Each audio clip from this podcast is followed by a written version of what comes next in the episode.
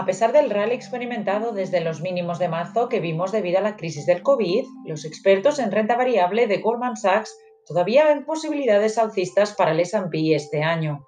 Las prometedoras noticias del bando de las vacunas y la división del Congreso en Estados Unidos apoyan la tesis del Banco de Inversión norteamericano, que eleva su precio objetivo para el índice de 3.600 a 3.700 puntos a finales de 2020. El nuevo objetivo para finales de 2021 es de 4.300 y de 4.600 para finales de 2022.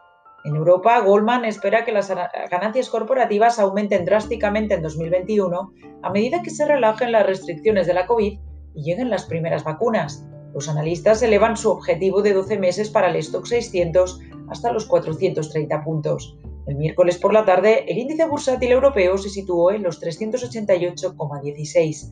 JP Morgan ya había emitido un pronóstico optimista para el mercado de valores estadounidenses a principios de esta semana. Según este banco, el repunte apenas ha comenzado. Revisaron su pronóstico de fin de año para el S&P 500 significativamente al alza, como resultado de los prometedores resultados de la vacuna.